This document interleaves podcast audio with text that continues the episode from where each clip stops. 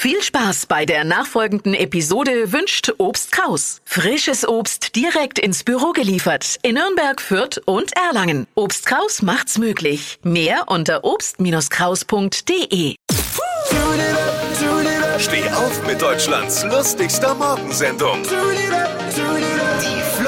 Kerschner Show. Guten Morgen, hier ist die Flo Kerschner Show. Dieter Bohlen hat sich erstmals seit seinem DSDS aus öffentlich zu Wort gemeldet. Bei Instagram hat er seinen Fans folgendes gesagt.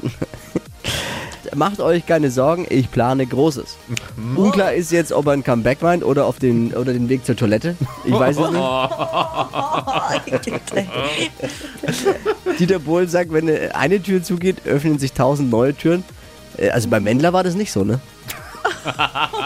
Stimmt allerdings. Was hat Flo heute Morgen noch so erzählt? Jetzt neu. Alle Gags der Show in einem Podcast. Podcast Flo's Gags des Tages. Klick jetzt hitradio n1.de.